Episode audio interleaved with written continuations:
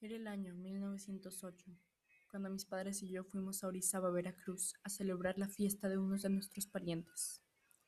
Todo iba bien hasta que mis padres se dieron cuenta de que yo había desaparecido.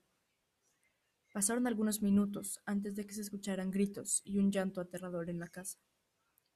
Eran míos, pues me encontraba envuelta en llamas después de que una vela cayera sobre mi vestido. Mis padres intentaron todo para salvarme, pero era muy tarde pues yo ya había muerto y con una terrible expresión de dolor que a nadie le gustaría ver. Mis padres no tenían dinero para llevar mi cuerpo hasta la Ciudad de México, así que decidieron enterrarme en el Panteón Juan de la Luz Enríquez, ubicado ahí en Orizaba. Pero antes, ellos mandaron hacer una escultura de ángel que me representara a mí, durmiendo en mi cama y siendo cuidada por un ángel. Después del entierro comenzaron a suceder cosas muy raras. La gente cuenta que a veces parece que el ángel de mármol estuviera viendo hacia dónde caminas.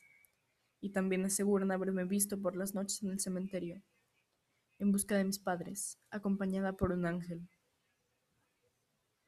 También se dice que siempre hay flores frescas en mi tumba, y cuando eso sucede, desaparecen flores de otras tumbas para aparecer en la mía. Existe una teoría que dice que concedo deseos a los niños y cuando estos se cumplan, me deben traer un juguete. Y aunque esta historia parezca que la contó la difunta Anita, no es así, porque yo soy el ángel de mármol que la cuida. Pero tengo que contar su historia para que no se olvide. Así que si algún día visitan este cementerio, los estaré vigilando.